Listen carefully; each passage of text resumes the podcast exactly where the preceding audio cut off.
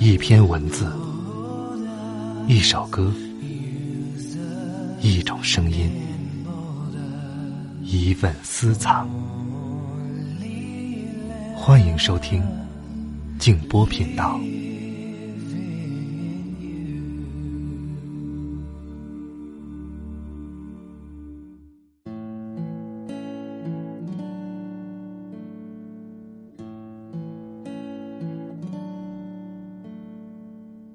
一切都会消逝，能留下的只有记忆。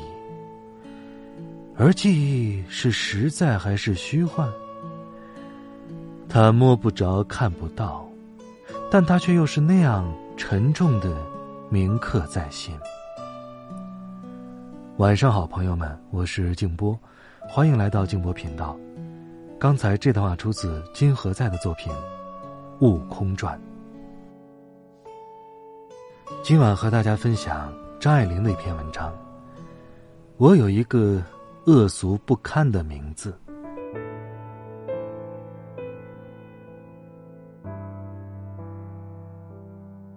我自己有一个恶俗不堪的名字，明知其俗而不打算换一个。可是我对于人名实在是非常感到兴趣的。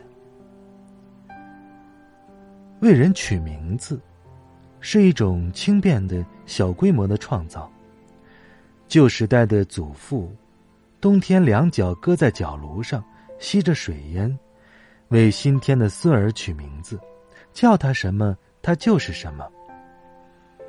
叫他光梅，他就是努力光大门楣；叫他祖荫，叫他成祖，他就得常常记起祖父。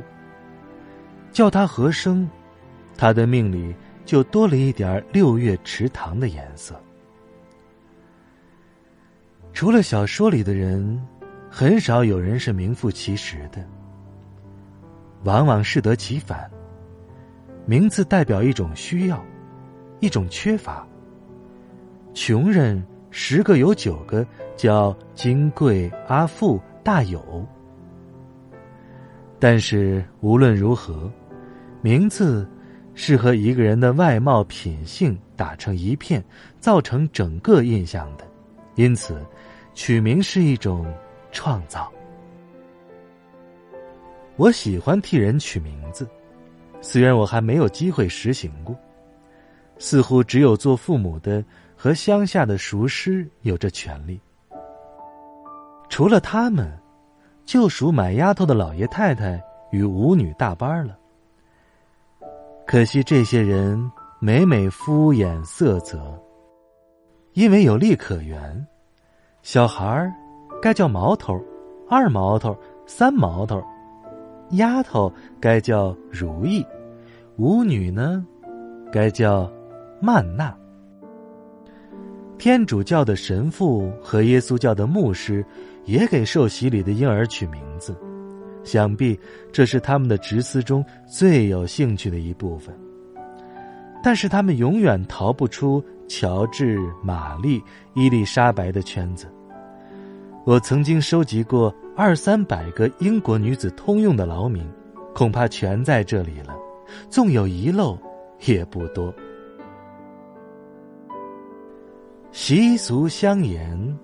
不得不从那些有限的民间传说与宗教历史中选择名字，以至于到处碰到同名的人，那是多么厌烦的事儿啊！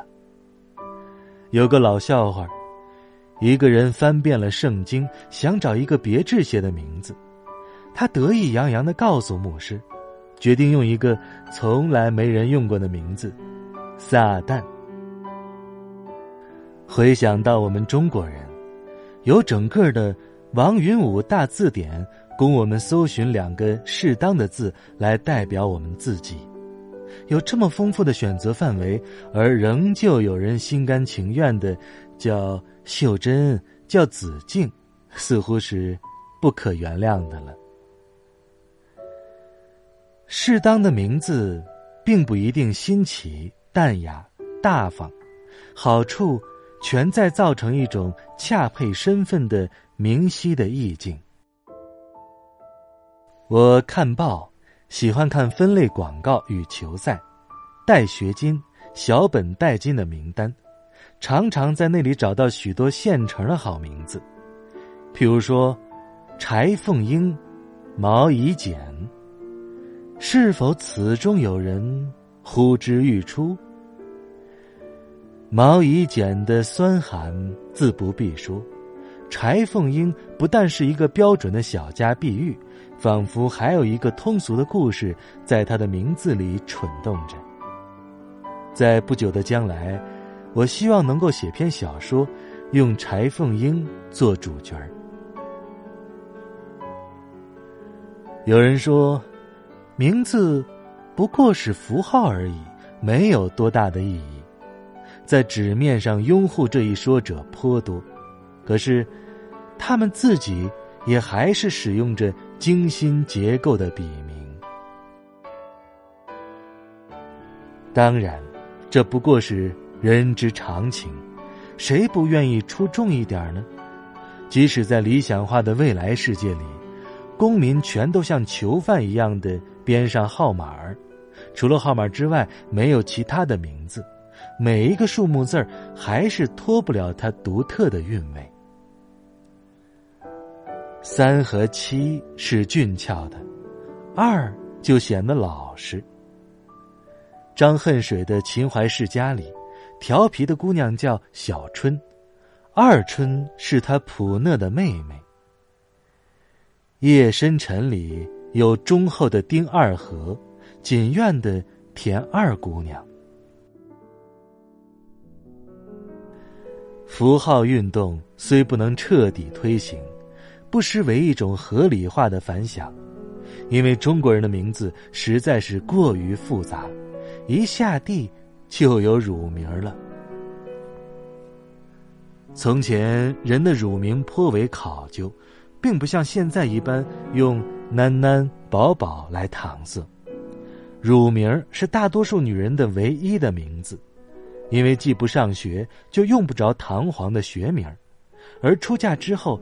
根本就失去了自我的存在，成为张门李氏了。关于女人的一切，都带点秘密性质，因此女人的乳名也不肯轻易的告诉人。在诗词里，我们可以看到，新婚的夫婿当着人唤出妻的小名儿，是被认为唐突的，必定要引起他的娇嗔。男孩的学名，公楷的写在开蒙的书卷上，以后做了官就叫官印。只有军亲师可以呼唤。他另有一个叫洒脱的字，供朋友们和平辈的亲族使用。他另有一个备而不用的别名。至于别号。那更是漫无限制的了，买到一件得意的古董，就换一个别号，把那古董的名目嵌进去；搬个家又换个别号，捧一个女戏子又换一个别号。本来，如果名字是代表一种心境，名字为什么不能随时随地的跟着变换的心情而转移呢？在《儿女英雄传》里的安公子，有一位东吴大奶奶，一位西吴大奶奶。他替东吴提了个园，叫“半相氏”，花瓣的瓣；西吴呢，则是“陪伴”的伴的“半相氏”。他自己署名“半半主人”。安老爷看到了，大为不悦。认为有风花雪月、玩物丧志的嫌疑。读到这一段，我们大都愤愤不平，觉得旧家庭的专制真是无孔不入。儿子取个无伤大雅的别号，父亲也要干涉。何况这别号的命意，充其量不过是欣赏自己的老婆，更何况这两个老婆都是父亲给他娶的。然而，从另一个观点来看，我还是对安老爷表示同情的。多取别号，毕竟是近于无聊的。我们若是从事基本的分析，为什么一个人要有几个名字呢？因为一个人是多方面的，同是一个人，父母心目中的他与办公室西仔所见的他就截然不同。地位不同，距离不同。